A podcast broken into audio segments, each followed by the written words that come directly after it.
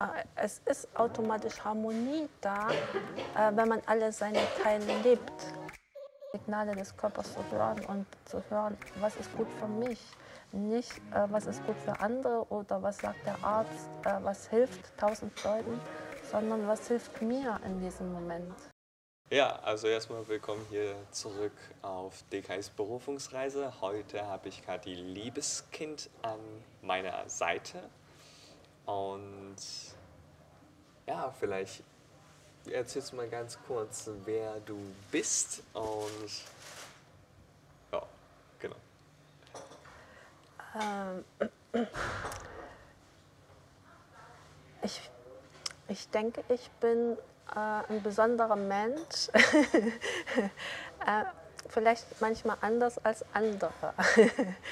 ähm, ich bin in der ehemaligen DDR geboren und musste deshalb viele Einschränkungen hinnehmen. Also wir durften nicht den Beruf wählen, den wir wollten, äh, wir durften nicht reisen. Und äh, ich denke, das hat mich auch stark gemacht, äh, den Weg zu gehen, der richtig für mich ist. Und ich habe gemerkt, wenn ich nicht auf meine Intuition höre und auf meinen Körper und nicht die Dinge machen, die mir Freude machen, äh, das macht krank. Und ich war immer so ein Power-Typ und bin über meine Grenzen gegangen und äh, dann hatte ich eine Krebserkrankung. Und äh, ich konnte mich aber selbst heilen, ähm, indem ich auf meine Intuition gehört habe und ich habe begonnen, meine Gedanken und meine Emotionen zu verändern. Und ähm, obwohl das ein einschneidender Moment war, habe ich immer gedacht, äh, mir geht es noch gut äh, im Vergleich zu anderen, äh, die im Rollstuhl sitzen oder die schlimmere Krankheiten haben. Und ich habe dann begonnen, äh, Dinge im positiven Licht zu sehen. Und ich habe auch begonnen, ähm, die Dinge anzufordern, gut für mich sind. Und deshalb äh, durfte ich auch, ich war damals, äh, als ich die Krebserkrankung hatte, Studentin und äh, ich war Kassenpatientin und ich durfte trotzdem in eine Privatklinik, in die Habichtswaldklinik. Vielleicht kennst du die ja äh, in Kassel. Ich habe gehört. und äh, da habe ich ganz viel gelernt. Ähm, über Meditation, äh, orthomolekulare äh, Behandlung. Äh, wir hatten Ayurveda und Makrobiotik und äh, ich habe dann auch gemerkt, mein Körper brauchte warmes Essen und ich habe mir dann auch äh, zweimal gekocht und habe nur noch biologisches gegessen und habe wirklich darauf geachtet und äh, meine Intuition ist ganz stark geworden. Also ähm, ich bin immer entsprechend meiner Intuition einkaufen gegangen und mein Körper hat mir immer gesagt, äh, was ich brauche. Und ich habe auch die Behandlungsmethoden gefunden, entsprechend äh, meiner Intuition. Und ähm, obwohl viele äh, denken, es ist nicht möglich, in einer Privatklinik als Kassenpatientin zu sein, war es für mich möglich. Äh, ich habe einfach gesagt, es geht und ähm, dann, hat die, dann äh, wurden alle ähm, Hebel in Bewegung gesetzt. Und äh, die Rentenversicherung hat es bezahlt. also ihr merkt schon von der Einleitung, dass es ein ungewöhnlicher Lebensweg auch ist und ähm, am Anfang sehr viele Schwierigkeiten gab in der DDR und dann später auch noch mit Krebs und ähm, all dieses, also diese negative ja, Umstände und äh, Zeiten hat sie aber jetzt zu einem positiven Menschen umgeändert und äh, wir werden heute in diesem Interview dann entsprechend mehr darüber herausfinden. Und zur Vorstellung bei der Berufungsreise gibt es so die zwei Geheimnisse, wie ich auf der Rede gesagt habe. Also die Kathi und ich haben uns äh, kennengelernt auf Good Vibes, während ich die Rede hielt über die Achterbahn des Lebens. Und äh, da habe ich die zwei Geheimnisse gesagt, die die Kernphilosophien äh, der Berufungsreise sind. Einmal, dass man ein intensives Leben führt und einmal sich harmonisch zum Ausdruck zu bringen. Was würde dir dazu, also zu einer der beiden Thesen oder zu beiden Thesen einfallen? Hm, man ist automatisch, äh, es ist automatisch Harmonie da, äh, wenn man alle seine Teile lebt. Also wenn man seine Emotionen lebt, seine Intuition und äh, wenn das im Einklang ist, äh, das Herz mit dem Verstand. Äh, dann hat der Verstand nicht mehr das Zepter, sondern das Herz äh, bestimmt, was gemacht wird und äh, der Verstand ist das ausführende Instrument. Und wenn man die Sachen macht, die man liebt, ist man automatisch in Harmonie und man strahlt auch Harmonie aus. Und das Leben intensiv leben, ähm, intensiv ist immer so ein Begriff äh, für mich.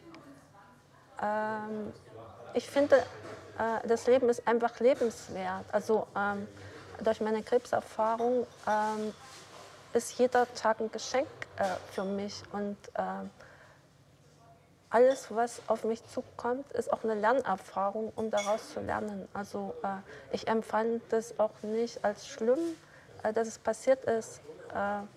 Äh, es war ein Schock äh, zu der Zeit, aber ähm, es hat mich weitergebracht und ähm, ich denke immer, wie kann ich es besser machen? Also ich sehe nicht, äh, das ist jetzt negativ oder das ist schlecht. Ich denke immer, äh, wie kann es jetzt besser gehen? Und äh, das ist so mein Motor, was mich antreibt. Äh, ich bin auch sehr empathisch. Also ähm, viele kennen den Begriff äh, Empath und das bin ich. Und ich spüre auch die Emotionen anderer Menschen äh, und die Energien. Und deshalb ist es ganz wichtig, äh, dass ich in meiner Kraft bleibe. Also äh, ich, ich, spüre so negative Energien und auch positive Energien und äh, ich nehme die sehr schnell auf. Und das ist aber ein Teil von mir.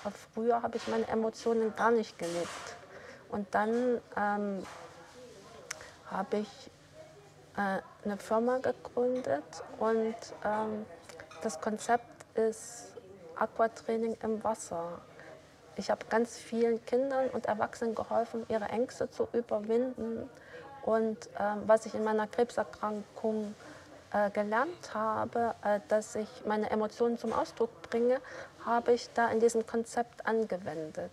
Also die Kinder haben plötzlich gesagt, wow, äh, plötzlich redet mal jemand äh, über die Emotionen. und die fanden das gut. Und früher ähm, habe ich Emotionen gar nicht so an mich rangelassen. Also äh, ich war immer nur im Kopf und äh, durch mein Studium habe ich auch gelernt, im Kopf zu sein. Und wenn man nur im Kopf ist und den Emotionen keinen Spielraum lässt, äh, dann ist man nur ein halber Mensch und nicht harmonisch. Und je mehr man alles zeigt, äh, desto harmonischer ist man. Also äh, wenn ich irgendeinen äh, Film schaue oder äh, irgendwas berührt mich, äh, dann fange ich auch noch gleich an zu weinen. Es ist mir egal, wer um mich drumherum ist. Und ich finde, das macht mich auch menschlich. Manchmal weine ich auch, wenn was besonders schön ist. Und äh, durch das Weinen, es ist auch so ein Reinigungsprozess, äh, da kann man auch alte Emotionen so loslassen und transformieren. Im Chinesischen sagt man ja auch, dass ähm, Träne die Tore der Seele öffnet. Ja, das ist schön. Ja, also das ist ja dieser Reinigungseffekt oder Öffnungseffekt wenn man das dann wieder gehen lässt durch die Tränen, also mit den ausflutenden Tränen, die ja, vielleicht negativen Emotionen auch frei lässt und äh, auch die Erinnerung vielleicht auch so frei lässt und nicht starr daran festzuhalten, weil ich mhm. glaube, das ist nicht der Weg, wo ja, alles im Fluss bleiben kann. Ähm, oh. Aber wir schauen mal jetzt in deine Geschichte nochmal rein. Also du hast ja gesagt, du bist in der DDR geboren. Ähm, ich kann mich erinnern, in meiner Kindheit war es so, ich bin ähm, Internat, in China gewesen und äh, das war jetzt auch sehr streng und sehr viele Einschränkungen. Ich durfte eigentlich auch nichts machen, äh, aber ich fand das gar nicht so schlimm, weil das war für mich so, okay, normal. Äh, also alle anderen waren ja auch so.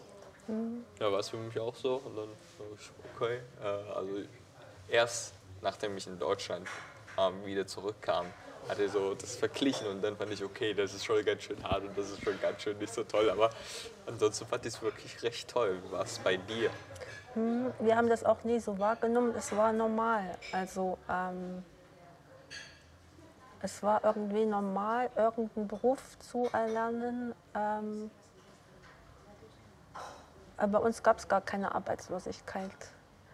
Und Oder einfach zugeteilt. So. Ja, es gab so einen Plan und äh, es gab so pro Jahr äh, so und so viele Friseurinnen, Stellen für so und so viele Friseurinnen, Stellen äh, für so und so viele ähm, Handwerker. Und äh, ich hatte Glück. Äh, ich hatte ähm, eine Stelle im Büro. Und das war schon wie ein Lottogewinn. Also wer im Büro war, das war schon eine, eine hohe Stellung. Und ähm, ich mochte immer schon äh, mit Menschen zusammen sein. Und ähm, also meine große Gabe ist, äh, so auf Menschen einzugehen und äh, auch äh, den Menschen äh, so Tipps zu geben ähm, was kann man besser machen. Und äh, komischerweise, ähm, diese Gabe, die man hat, wird auch immer gelebt. Also ich durfte dann äh, in der Personalabteilung arbeiten, wo, wo ich ganz viele äh, Kontakte äh, zu den Mitarbeitern hatte. Und äh, das war ein Riesenglück für mich. Und äh, irgendwie lebt man das auch. Also ich mochte auch immer sehr gerne reisen und ich war dann äh, Reiseleiterin äh, in der DDR, also so nebenbei habe ich das gemacht und habe auch Gruppen in Berlin geleitet und äh, dann war ich auch Betreuerin im Kinderferienlager und äh, die Gabe, die man hat, kommt immer irgendwie zum Ausdruck in irgendeiner Art und Weise. Und ähm, obwohl wir nicht so reisen durften, ähm, ich habe mich nie so eingeschränkt gefühlt. Also man hat es nie hinterfragt, weil man es nicht anders kannte. Aber dann war es schon schön äh, zu reisen. Äh, und als die Grenzen äh, geöffnet waren, äh, das ist immer so ein berührender Moment für mich. Also wenn ich manchmal noch so sehe, ähm, zum Tag der deutschen Einheit, äh, wenn die Geschichten erzählt werden, äh, wie man sich so in den Armen liegt und kann plötzlich in den Westen reisen und manche die durften ihre Familien zum ersten Mal sehen. Und das berührt mich total. Äh, es ist wirklich ein Gefühl von Freiheit. Also zum ersten Mal habe ich so das Gefühl von Freiheit erlebt, als ich in den USA war. Da war ich auch total frei, so in äh, was ich machen durfte. Also ähm, ich war Au pair und äh, hatte zwei Kinder, zwei und vier Jahre alt. Und äh, ich musste mich um die kümmern, aber äh, dann am Wochenende und äh, dann abends war ich frei, das zu tun, was ich durfte. Und ich durfte Sprachkurse machen und habe ganz viele getroffen, äh, bin gereist. Ich bin auch mit dem Fallschirm gesprungen. Und als ich dann so, äh, ich hatte auch mein eigenes Auto von der Familie und äh, es war in Seattle und äh, die hatten so eine ganz breite Straße, wo zehn Bahnen nebeneinander waren, so eine zehnspurige Autobahn. Mhm. Und als ich da so manchmal äh, zu meinen Sprachkursen gefahren bin, habe ich mich richtig frei gefühlt. Also da habe ich wirklich so das freie Gefühl äh, gefühlt. Für mich ist es sehr interessant, mal zu schauen, in der DDR gab es irgendwelche besondere prägende Kindheitserfahrungen, die du da hattest oder Bilder, die dir sehr stark hängen geblieben sind mhm. aus der DDR-Kindheit? Was sehr traurig war, ähm, ich wusste schon, als ich 14 Jahre alt war, äh, ich möchte Ärztin werden. Und äh, als ich 14 war, hatte ich äh, einen Bandscheibenvorfall und die Ärzte, die wussten erst nicht so richtig, was es ist. Und äh, dann haben sie gesagt, es ist sehr selten äh, in diesem Alter schon einen Bandscheibenvorfall zu haben. Und ich habe immer das Bein so hinterher geschleift. Und damals haben die Ärzte gesagt, ich muss operiert werden. Und ähm, jetzt ist es ganz anders, ähm, wenn man viel Muskelaufbau macht und selber viel für sich tut, muss man nicht unbedingt operiert werden. Aber damals war es anders und die Ärzte haben auch gesagt, ich muss niemals Sport machen. Also für mich war es gut, damals mochte ich nicht keinen Sport. damals habe ich es genossen, aber äh, jetzt bin ich sportlich geworden. und ähm, damals haben die Ärzte gesagt, ähm, Arzt, das kannst du dir aus dem Kopf schlagen, äh, das ist zu eine harte Arbeit, äh, das kannst du nicht machen. Und irgendwie habe ich mich damit identifiziert. Also ich habe es irgendwie aus meinem Kopf gestrichen. Und äh, es war eine sehr leidvolle Erfahrung, ähm, nicht das zu tun, was ich mir immer gewünscht hatte. Und äh, deshalb war es dann auch ganz schwierig für mich, ähm, dann zu wissen, was ich mache. Also äh, ich habe dann irgendwas gemacht. Und ähm, dann durch die vielen Reisen in äh, die USA hat mir eine Frau gesagt, ähm, wie kannst du das einfach von denen so bestimmen lassen? Also äh, du entscheidest, äh, was du machen möchtest. Und da habe ich umgedacht. Und ähm, jetzt habe ich wieder begonnen, ähm, äh, ich habe so ein ähm, Programm in den USA und äh, mache jetzt meinen Doktor für Nat Naturheilverfahren. Und äh, dann lerne ich alles das so ähm, in der Theorie und in der Praxis, was ich selbst an mir praktiziert habe. Also wie man ganzheitlich äh, sich helfen kann und äh, es ist wichtig, äh, dass man selbst äh, ermächtigt wird, sozusagen, dass man selbst entscheidet, äh, was wird aus meinem Körper, was mache ich selbst für meinen Körper und dass man selbst sagt, ja, ich möchte meinem Körper viel Gutes tun, aber es ist ein Umdenkprozess. Und viele, die sehen ihren Körper so als Maschine. Also wenn ein Teil kaputt ist, gehe ich zum Arzt, der macht äh, irgendeine Operation und dann läuft das Uhrwerk wieder. Aber wenn einmal ein Teil fehlt äh, oder es ist eine Narbe da, äh, da gibt es immer eine Störung und der Energiefluss kann nicht mehr so fließen wie vorher. Und ich habe gelernt, äh, ganz viel für meinen Körper zu tun. Also ich hatte dann auch ähm, danach, äh, nach der OP äh, wieder verschiedene Bandscheibenvorfälle. Und die Ärzte haben auch wieder gesagt, es müsste operiert werden. Und ich habe dann für mich äh, so ein Behandlungskonzept gefunden, um meine Muskeln wieder aufzubauen. Und ich habe dann das Training äh, zweimal pro Woche gemacht. Und dann hatte ich noch mein Studium und hatte noch drei Jobs nebenbei. Also bei mir war immer Action. Und äh, dann habe ich durch die Krebserfahrung gemerkt, äh, es war einfach zu viel, äh, was ich meinem Körper alles zugemutet habe. Und es ist wichtig, gerade in der heutigen Zeit, äh, gut darauf zu achten, auf die Signale des Körpers. Und äh, es hatte aber auch sein Gutes, äh, dass die Krankheiten da waren, weil ich habe dann gelernt, auf die Signale des Körpers zu hören und zu hören, was ist gut für mich. Nicht, äh, was ist gut für andere oder was sagt der Arzt, äh, was hilft tausend Leuten, sondern was hilft mir in diesem Moment.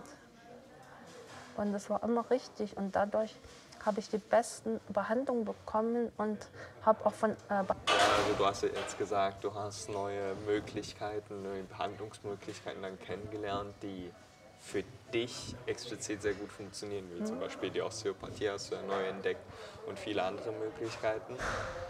Und ähm, was sicherlich nochmal sehr interessant, aber davor wäre zu erfahren, ist, wie hört man überhaupt auf seinen eigenen Körper?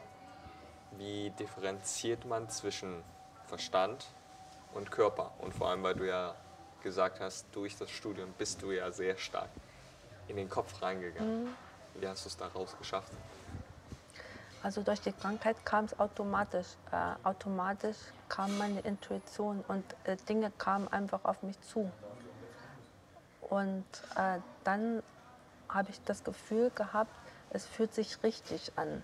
Und äh, wenn ich jetzt in meinem Verstand bin, äh, fühlt sich der Verstand äh, eingeschränkt an. Also zum Beispiel ähm, der Gedanke, äh, es ist nicht alles möglich, äh, ist eingeschränkt. Also das ist, was ich in der DDR erfahren habe. Es ist ganz eingeschränkt. Und äh, wenn ich daraus mache, wie wäre es, wenn es möglich wäre, zum Beispiel, dass ich in die Privatklinik konnte, ähm, dann öffnen sich plötzlich Türen. Und es fühlt sich weit an und es fühlt sich auch luftig an und nicht begrenzt. Also wenn sich was für mich begrenzt anfühlt, äh, da ziehen sich meine Muskeln richtig zusammen. Äh, das merke ich richtig. Und äh, der Geist ist auch nicht offen. Also man sieht nur eine Möglichkeit, obwohl es äh, tausend Möglichkeiten gibt. Und äh, wenn man im Gefühl ist, was richtig für sich anfühlt, äh, dann ist man offen. Also dann ist man offen und sagt, okay, ähm, was bringt mir das Leben jetzt? Und dann habe ich die Möglichkeit zu wählen. Äh, ist die Möglichkeit gut für mich? Wenn nicht, ähm, dann lasse ich es los.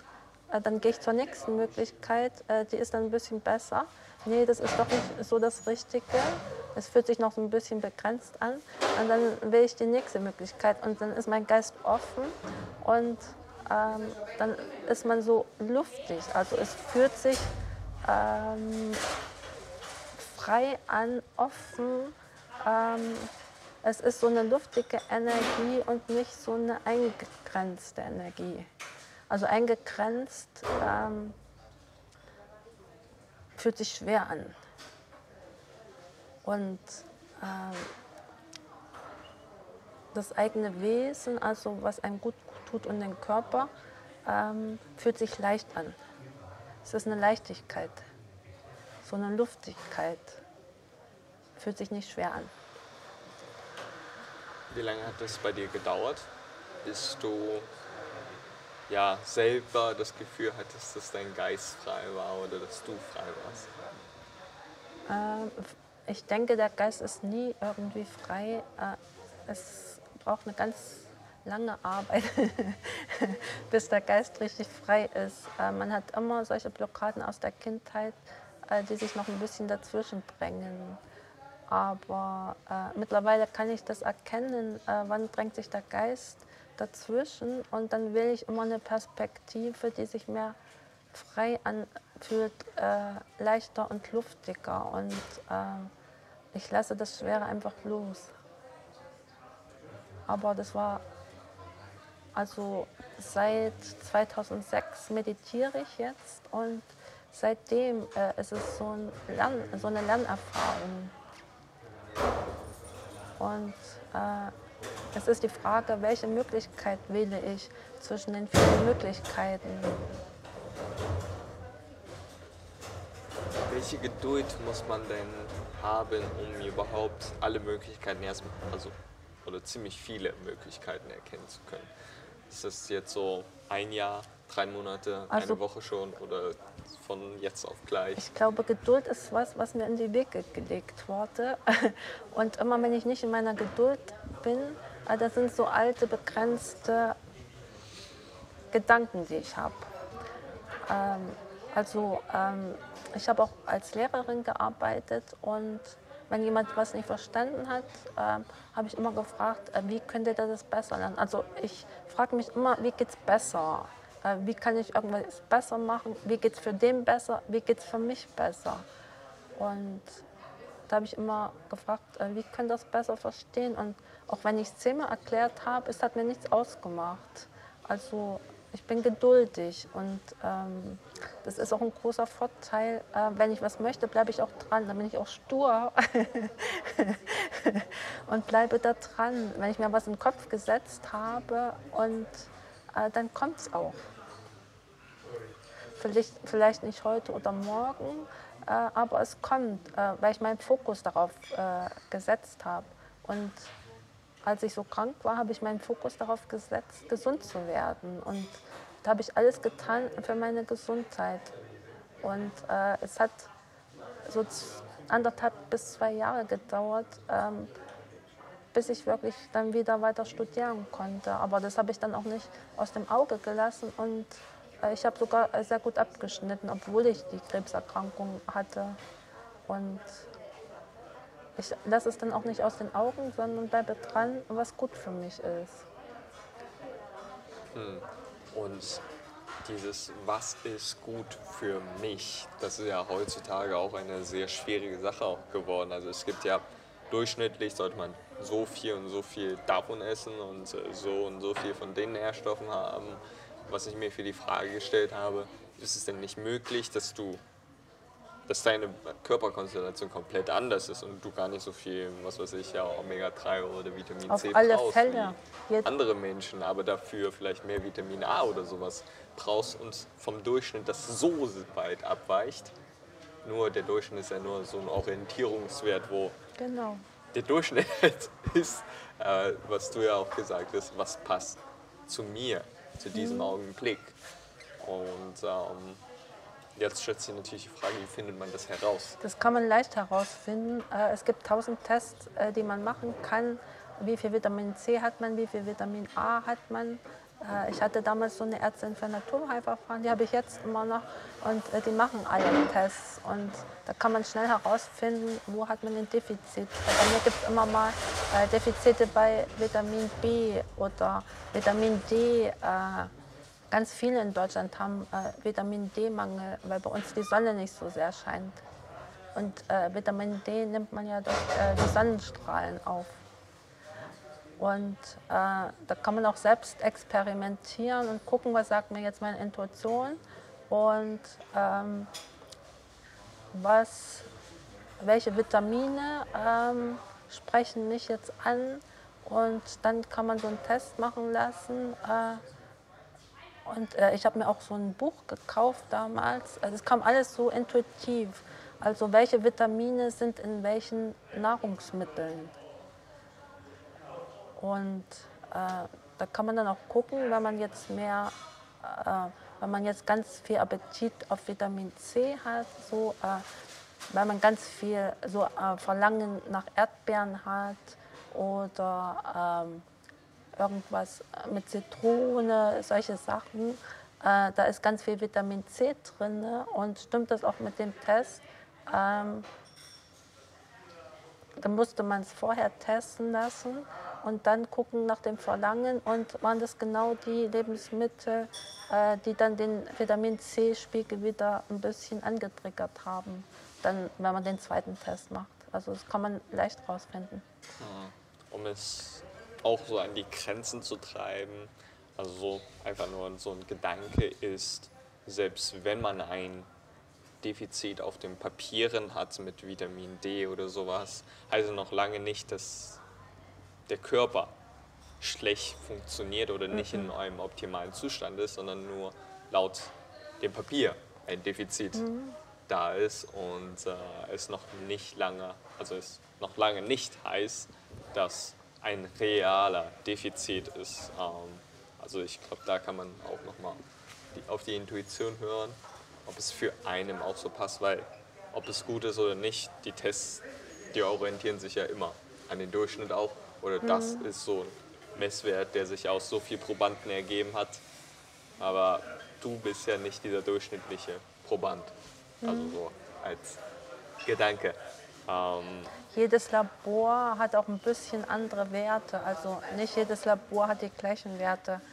Und äh, es ist nur äh, so eine Messskala. Also ähm, Und ähm, es hilft so ein bisschen, äh, um sicherer zu sein, dass die Intuition richtig ist. Und ähm, bei vielen Krankheiten äh, weiß man schon, ähm, dass zum Beispiel äh, Vitamin C sehr wichtig ist oder Selen, äh, gerade ähm, bei Krebserkrankungen oder Autoimmunkrankheiten, ähm, dass man ähm, wirklich den Körper stärkt und äh, man weiß, äh, dass verschiedene Mineralien und verschiedene Vitamine äh, sich positiv äh, auswirken, um auch die Antioxidantien ähm, abzuschwächen. Also du meinst Antioxidantien zu erhalten oder ernähren für den Körper? Also oder? Antioxidantien ist ja äh, gegen die Umweltgifte. Genau. Äh, also ähm, und wenn man äh, mehr Vitamin C nimmt oder verschiedene äh, Vitamine, äh, kann man das abmildern, ähm, dass man also so die reagiert. Umweltgifte Genau. abmildern. Ja, ich, ich möchte ganz kurz nochmal auf deine DDR-Zeit ähm, ja, anspielen. Und zwar, du hast jetzt gesagt, du hast erstmal Mediziner werden aus deinem Kopf gestrichen. Und äh, in den jungen Jahren ist es ja ganz häufig so, wenn man einen Traum hat, der nicht in Erfüllung gehen kann oder irgendwie so in der Richtung, dann findet man ja ganz schnell einen neuen Traum. War das bei dir auch so, wo du dann einen anderen Wunsch hattest? Hm, Also bei mir gab es immer so verschiedene Träume. Ich bin nicht so der Typ, äh, der so auf eine Linie festgelegt ist, sondern ich versuche immer so verschiedene Sachen so auszuprobieren. Und ähm, das Freiheitsgefühl war auch schon immer da. Äh, mein Bruder, ähm, der war auch schon immer ein Mechaniker auf einem Schiff, äh, auf einem Passagierschiff. Und äh, schon zu DDR-Zeiten ähm, durfte der reisen äh, überall hin. Und er hat auch immer tolle Geschenke mitgebracht und ich war immer sehr stolz auf meinen Bruder und habe auch äh, allen immer davon erzählt, wo er überall ist. Und ich wusste auch immer, wo er überall ist. Und äh, der Freiheitsgedanke war schon immer so in mir drin. Und ähm, deshalb habe ich auch so die Freiheit so gelebt, wie es für mich möglich war. Und ähm, dann waren andere Möglichkeiten äh, in der DDR äh, für mich. Also, dass ich als Reiseleiterin arbeiten durfte oder mit den Kindern. Äh, es Also hat mir ein Gefühl von. Freiheit äh, gegeben. Also wichtig ist, ähm, dass man diese Grundbedürfnisse, die man hat, auch lebt. Und es ist immer auf verschiedene Art und Weise möglich.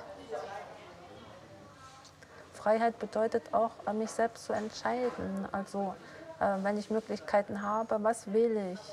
Und nicht, dass mir jemand anderes äh, da sagt, du musst das oder das machen. Und was heißt Freiheit für dich noch? Freiheit heißt, selbst zu entscheiden. Das ist was ist wichtig? Was ist wichtig für mich? Ähm, Freiheit ist die Wahl zu haben, äh, nicht eingeschränkt zu sein äh, auf bestimmte Sachen. Freiheit ist, das zu machen, was ich möchte. Freiheit ist, äh, die Behandlung zu wählen, die ich möchte. Freiheit ist, ähm, dass man gute Sachen bekommt. Jetzt ist es so, die Grenzen waren dann geöffnet und du hast gesagt, du hast plötzlich das Gefühl gehabt von Freiheit. Ähm, hat sich da was Riesiges geändert in deinem Leben dadurch? Ja, alles. also die Grundsache war immer, dass ich nicht machen durfte, was ich wollte. Also das war die Einschränkung. Und äh, dann äh, waren die Grenzen plötzlich frei und wir durften reisen. Es war schon mal ein Juhu. Hast du dann sofort angefangen zu reisen? Also äh, ich saß damals in der Personalabteilung und ähm, die haben plötzlich im Radio gesagt, wir hatten das Radio gehört und plötzlich haben sie gesagt, ähm, von nun an dürfen alle reisen. Und ich dachte, das ist irgendwie ein Witz. und dann war es Wirklichkeit. Und ähm, dann waren Men Massenmenschen, äh, die plötzlich äh, in den Westen gefahren sind. Und das war eine Riesenwelle und äh, eine Riesenfreude. Und äh, dann hat sich auch ganz vieles geändert. Also ganz viele Gesetze gab es dann neu, äh, ähm, ganz neue Sachen äh, in den Geschäften. Ähm, wir haben die D-Mark bekommen, also Währungstausch. Und dann ähm, habe ich auch meinen Job verloren. Also verschiedene Unternehmen, äh, die mussten auch äh, Arbeitskräfte abbauen. Und am Anfang äh, war ich ein bisschen traurig, aber dann dachte ich, endlich kannst du machen, was du willst. Jetzt bist du endlich frei. Und ähm, dann hat es mit Reisen begonnen. Also ähm, ich habe dann eine Ausbildung als Fremdsprachensekretärin gemacht. Äh, ich habe Französisch und Englisch gelernt. Also in der DDR hat man nicht äh, Englisch oder Französisch gelernt, nur fakultativ, wenn man wollte. Russisch war äh, die Hauptsprache, die man gelernt hatte. Ah, also hattest du gelernt Russisch? Ja. ah, okay, okay. Fandest du auch spannend? Ja, also ich habe immer gerne Sprachen gemacht. Okay. Ja. Und ähm, dann ähm, beim Hausaufgaben habe ich Radio gehört und da haben die über Au pairs geredet. Also ich wusste gar nicht, was ein Au pair ist. Und da haben sie gesagt, ja, äh, man ist dann in Familien integriert und passt auf die Kinder auf und kann das Land neu entdecken. Und das fand ich toll. Und da dachte ich, ähm, das ist doch eine gute Gelegenheit und da kannst du reisen. und dann habe ich mich da beworben und äh, die haben mich auch genommen und dann hatte ich die große Chance, nach Seattle zu gehen. Mhm. Und es war wirklich sehr toll. Ähm, ich habe ganz viele Leute kennengelernt und komischerweise haben mich alle über die DDR gefragt und ich war so wie der Star. da haben sie gesagt, äh, es muss ja für dich eine Veränderung gewesen sein, äh, jetzt plötzlich in so einem großen Land. und ich bin auch in, in, einem kleinen Dorf aufgewachsen mit äh, 200 Einwohnern und dann äh, bin ich in so eine riesen Stadt gekommen. Aber ähm, ich war schon immer ein offener Mensch und äh, ich mochte immer große Städte. Also es war ein ganz neues Gefühl und ähm, dass ich frei war in den Dingen, äh, die ich machen konnte und ähm, äh, dass ich äh, auch so mit Gruppen äh, reisen konnte und wandern. das war ganz toll für mich. und auch so die andere Mentalität kennenzulernen. und ich bin dadurch auch wertungsfreier geworden. Also, dass ich verschiedene Sachen mehr akzeptiere und ich bin noch offener geworden und habe mich mehr getraut. Und es war wirklich ein schönes Gefühl und ich habe immer noch äh, sehr gute Bekannte da. Und es war eine Bereicherung für mich. Also du hast jetzt eine Ausbildung gemacht und nach der Ausbildung halt, konntest du ja mm, nicht studieren. Also du hast ja jetzt irgendwie gesagt, du hast jetzt studiert, mhm. sofern ich jetzt noch war. Es Ganz war ein, ein Umdenkprozess. Mhm. Okay. Also ich habe äh, nach meiner Ausbildung in der DDR noch eine Ausbildung als Fremdsprachensekretärin gemacht. Und dann bin ich in die USA gegangen. Und danach kam wieder, was sollst du jetzt machen? Also das war so äh, genauso wie in der DDR. Äh, ich wollte eigentlich Medizin studieren, aber musste dann ins Büro. Und da kam das Gleiche wieder. Also ähm, die Sachen kommen auch immer wieder präsent, äh, wenn sie nicht gelöst sind. Mhm. und dann durch Zufall hat mich meine Freundin eingeladen zu einer Geburtstagsfeier und ihre Freundin hat ihr Abi nachgemacht. In der DDR durfte man auch das Abi nicht machen. Nicht jeder durfte Abi machen. Mhm. Und äh, da habe ich dann mein Abi nachgemacht und habe dann mit dem Studium angefangen. Und es war nicht Medizin, sondern Psychologie, Erziehungswissenschaft und Anglistik. Und das hat mich auch wieder nach vorne gebracht, dass ich wieder mehr an meine Stärken geglaubt habe, dass ich das wirklich schaffen kann. Und seit drei Jahren habe ich dann ähm, mit äh, meinem Doktor für Naturheilverfahren begonnen. Also es war ein Prozess, äh, der nicht von heute auf morgen so. Wahrscheinlich brauchte ich auch äh, so ein bisschen mehr Selbstsicherheit, äh, dass ich es wirklich kann und äh, dass ich es schaffe. Jetzt normalerweise, wenn Menschen eine Ausbildung gemacht haben, bleiben die ja dabei oder wenn sie zwei gemacht haben, äh, sagen sie meistens, ja, das reicht jetzt. lange. Aber du hast ja jetzt nach zwei nochmal angefangen, in eine komplett andere Richtung nochmal einzuschlagen und ein Studium zu beginnen. Ähm, ist, hattest du dabei überhaupt so ja, einschränkende Gedanken gehabt oder war das sofort so, okay, das mache ich und das will ich jetzt machen? Ich hatte immer viele einschränkende äh, Gedanken, äh, dass ich gedacht habe, äh, ich kann das nicht, ich bin nicht gut genug. Äh, das waren so Grundmuster. Und äh, die habe ich überwunden, äh, in- indem ich dann angefangen habe, das zu machen, was ich wirklich wollte. Und, das mir, und mir das auszusuchen, was gut für mich ist und was ich wollte.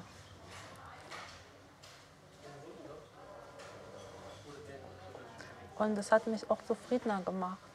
Du hast ja neben deinem Studium auch noch mehrere Jobs gehabt. Drei, wenn ich mich nicht äh, verirrt habe. ah. Was für dich, also so was da einfach so eine Entscheidung so äh, für, zum Überleben Ja, oder war das? Und jetzt weiß ich, ähm, es geht nicht im Leben ums Überleben, sondern dass man sich zum Ausdruck bringt. Und ähm, wir hatten schon vorher drüber geredet. Ähm, ich finde, wir sind wie so ein Puzzleteil und äh, die ganze Welt ist ein großes Puzzle und jeder hat seine Fähigkeiten und Talente. Und wenn wir unsere Talente nicht verwirklichen, fehlt ein Puzzleteil. Und äh, wir können gut zusammenarbeiten und auch die anderen bereichern, äh, wenn wir unser Puzzleteil leben. Und mein Senf dazu ist, ich glaube, wir sind auch noch ein inaktives Puzzleteil, das erstmal äh, das, das erstmal geformt werden kann oder erstmal zusammengebracht werden kann, um so ein richtiges Puzzleteil zu werden. Und äh, ja, damit man besser in dieses große Puzzle reinpasst.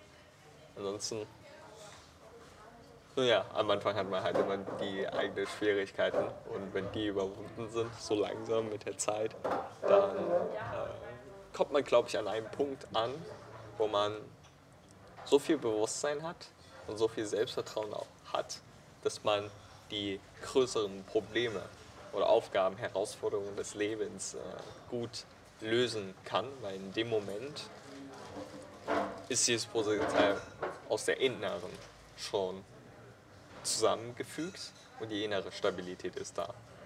Genau wie du sagst, es ist Bewusstsein. Also bin ich bewusst äh, in diesem Moment und kann ich das so akzeptieren, wie es zurzeit ist. Äh, das ist Bewusstsein. Und Bewusstsein kann alles verändern. Wenn du jetzt zurück an deine Zeit denkst, hättest du irgendetwas anders gemacht? Nee, äh, das hat mich alles auf den Weg gebracht. Und die ganzen Erfahrungen waren wichtig für mich, ähm, dass ich weiß, dass jetzt alles möglich ist. Also ähm, ich sage nur vielleicht, ich sage nicht, äh, vielleicht ist alles möglich, sondern ich weiß, es ist alles möglich. Also das kommt von, von meinem Inneren heraus. Weil wir sind Energie und wir ziehen genau das an, ähm, was wir energetisch in diesem Moment fühlen. Jetzt würden ja einige schon sagen, das Ganze äh, klingt ja schon sehr esoterisch und super spirituell, aber dabei bist du ja auch auf der wissenschaftlichen Seite, beziehungsweise Ja. du hast ja ein äh, Bachelor of Science, ja, gehe ich davon aus. Also, Ich habe meinen Master also und ja, also du hast mit Bachelor of Science, glaube ich, angefangen und dann Master. Also ist das in also- Science oder ist das also ich habe äh, Magister nennt sich das Magister, in Magister. Psychologie, Erziehungswissenschaft und äh, Englisch. Genau und jetzt ähm, mache ich auch ähm, habe ich so einen wissenschaftlichen Hintergrund auch jetzt in Naturheilverfahren und ähm, das Neueste ist, die Wissenschaft mit der Spiritualität äh, in Zusammenhang zu bringen. Mhm. Weil ähm, es hat sich immer wieder herauskristallisiert und es gibt auch wissenschaftliche Studien darüber, äh, dass der Mensch nur als Einheit heilen kann. Und es gibt auch das äh, Brain Hub Institut und ähm, da wird wirklich wissenschaftlich äh, gemessen, ähm, dass wenn das Herz und der Verstand in Kohärenz sind, also wenn das so eine Einheit ist, ähm, dass da wirklich ganz viele Dinge möglich sind, die wir uns nicht vorstellen können. Ich möchte jetzt nochmal auf die Zeit gehen, wo du ja, zur Diagnose gestellt äh, wurdest, dass du an Krebs erkrankt bist. Ähm, du hast gesagt, es ist erstmal ein Schock für dich gewesen in erster mhm. Linie. Und wie lange hat es so gedauert, bis du aus dem Schockzustand jetzt mal rausgekommen bist und gesagt hast, ich kümmere mich jetzt um meine Gesundheit und ich mache jetzt was? Also ich habe eine Woche lang nur geweint mhm. und äh, ich konnte es irgendwie nicht fassen, äh, dass es plötzlich zu Ende sein sollte. Und dann habe ich mich aber so hingegeben. Also ich habe dann gesagt, wenn es jetzt zu Ende sein sollte, dann ist es so. Ich habe viel erlebt, äh, ich habe das Studium gemacht, ich war in den USA und äh, wenn es jetzt so sein soll, äh, dann ist es jetzt so. Und dann hat sich plötzlich alles verändert und dann haben sich auch so negative Glaubenssätze transformiert.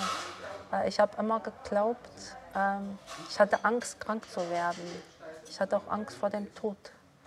Und ähm, ich habe immer geglaubt, äh, wenn ich krank bin, bekomme ich keine Hilfe. Und dann habe ich plötzlich alle Hilfe der Welt bekommen. Also äh, ich habe die besten Heilungsmethoden, äh, die besten Behandlungsmethoden bekommen. Und ich hatte verschiedene Professoren, zu denen ich gehen konnte.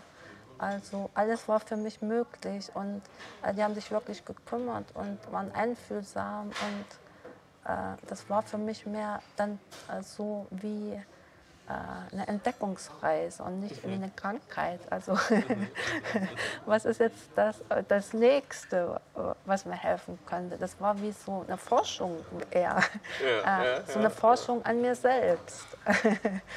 Und es war interessant, welche Heilungsmethoden es da gibt und äh, mit den Leuten zu reden, mit den Professoren. Äh, ich hatte auch äh, so einen älteren äh, Professor und äh, äh, der kannte sich auch mit Kassel aus, mit der Dokumente und wir haben dann auch über solche Themen gesprochen und es war nicht so wie Ärzte, sondern ähm,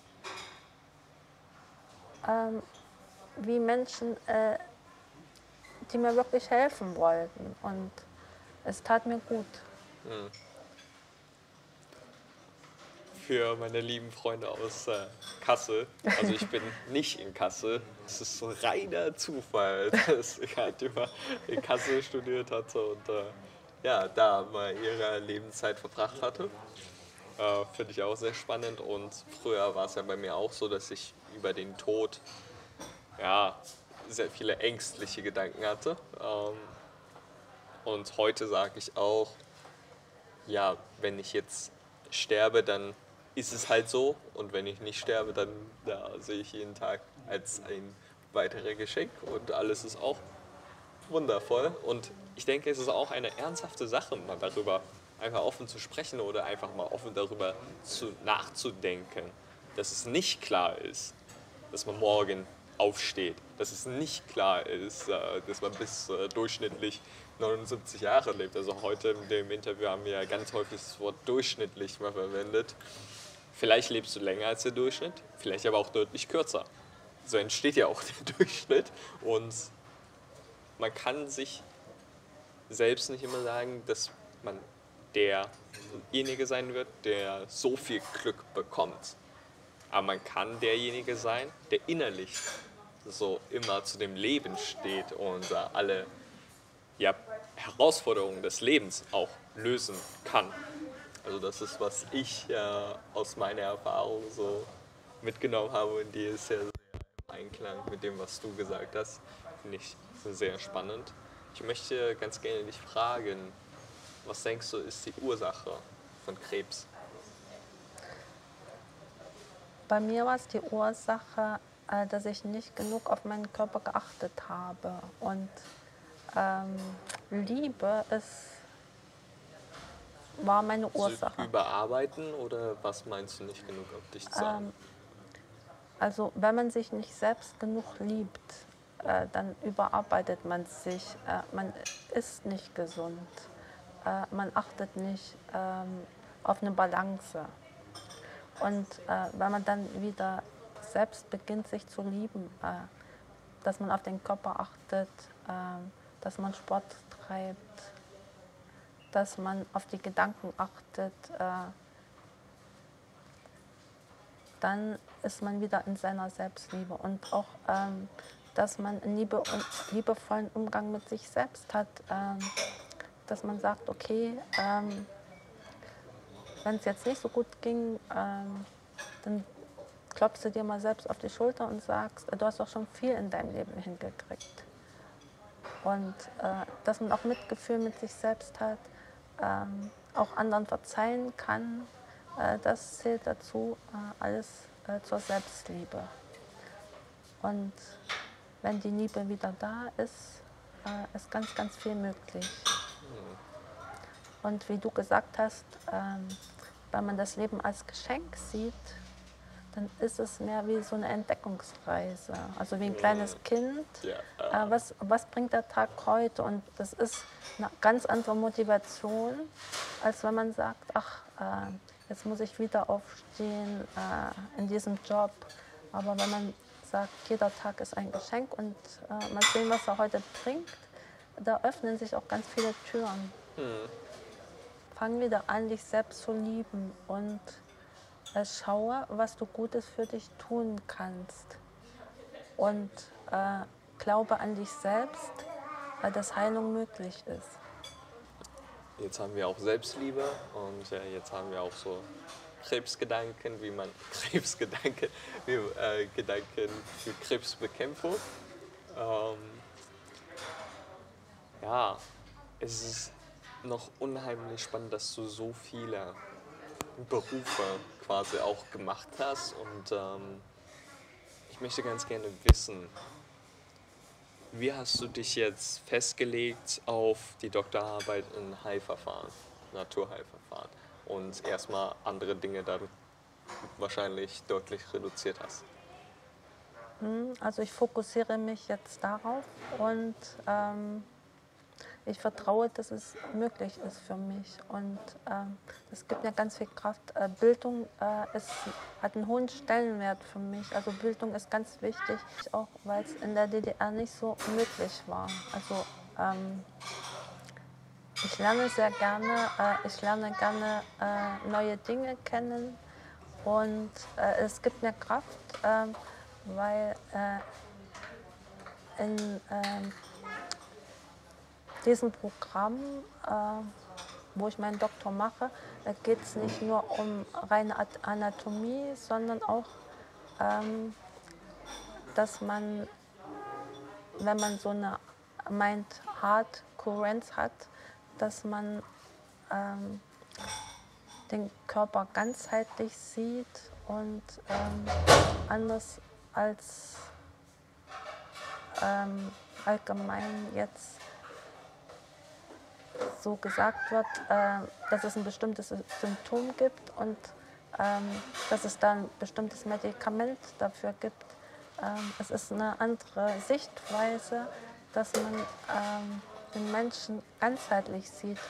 Also äh, was sind seine mentalen Blockaden oder emotionalen Blockaden und ähm, was könnte er in seinem Leben verändern. Also ähm, es erfordert auch, äh, dass man was verändert, äh, was bisher nicht so gelaufen ist wie vorher. Und äh, wenn das alles in Harmonie ist, ähm, zum Beispiel Bruce Lipton, äh, das ist auch ein Lehrer, den wir haben, äh, er sagt, dass die äh, Umwelt einen sehr großen Einfluss auf unsere Gesundheit ausübt. Mhm. Also äh, es sind ganz andere Herangehensweisen, äh, ganzheitliche und nicht nur auf Symptom bezogen. Mhm. Und äh, das erfreut mich, äh, weil es ist ein Teil von mir und deshalb äh, mache ich das gerne und ähm, ich wünsche mir, äh, dass ich dann nächstes Jahr meinen Doktortitel habe. Und was, was ist so deine Erkenntnis deiner bisherigen Forschung, deiner bisherigen Arbeit, die du vielleicht den Zuhörern und Zuschauern so mitgeben kannst, um ja, vielleicht die einfachste Methode erstmal Blockaden aufzulösen oder sich selbst mehr zu lieben oder um sich selbst mehr zu kümmern oder irgendwie einen Durchbruch in Körper, Geist, Seele, zu bekommen. Äh, Da ist es wichtig, erstmal zu gucken, ähm, was ist jetzt nicht stimmig äh, bei mir. Also das ist bei jedem anders. Ähm, Und das ist eine jetzt, Frage, die man sich ganz gut stellen kann. hm, was macht mich jetzt unzufrieden? Ähm, ich habe noch keinen Menschen getroffen, der gesagt hat, ich bin 1000 Prozent glücklich in allen meinen Bereichen. Also es gibt immer einen Bereich, wo es ein bisschen hapert. Und ähm, stimmt vielleicht in der Partnerschaft nicht, äh, bin ich vielleicht äh, in einer Partnerschaft, die mich nicht erfüllt.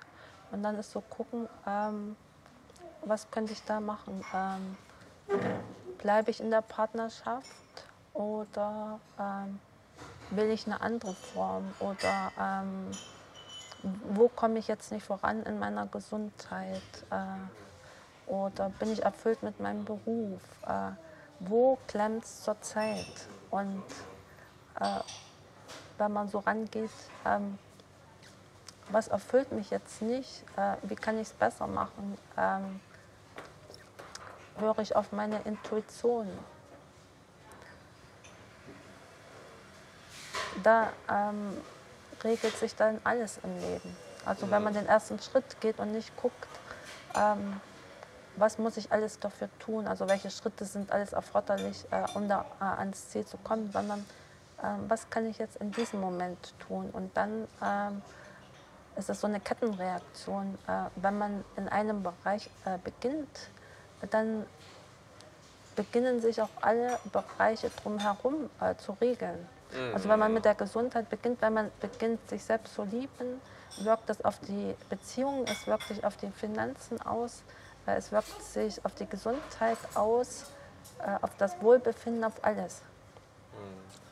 Also es ist ja auch ein Prozess und ich denke, ähm, es ist nicht der richtige Weg zu sagen, ich muss alles auf einmal verbessern, sondern es reicht auch bei einer Sache, die vielleicht am meisten brennt, da mal anzusetzen, weil, wie die Katja ja gesagt hat, das ist auch so alles miteinander verkettet und ich denke, dass es mit Leben, mit allem, dass alles wirklich miteinander verkettet ist und ähm, wirklich bei einem Punkt anzusetzen, wo es vielleicht den größten Unterschied gerade macht, wo man sich am unwohlsten fühlt, da kommt man am schnellsten oder am schönsten weiter und entdeckt man die meisten Dinge auch.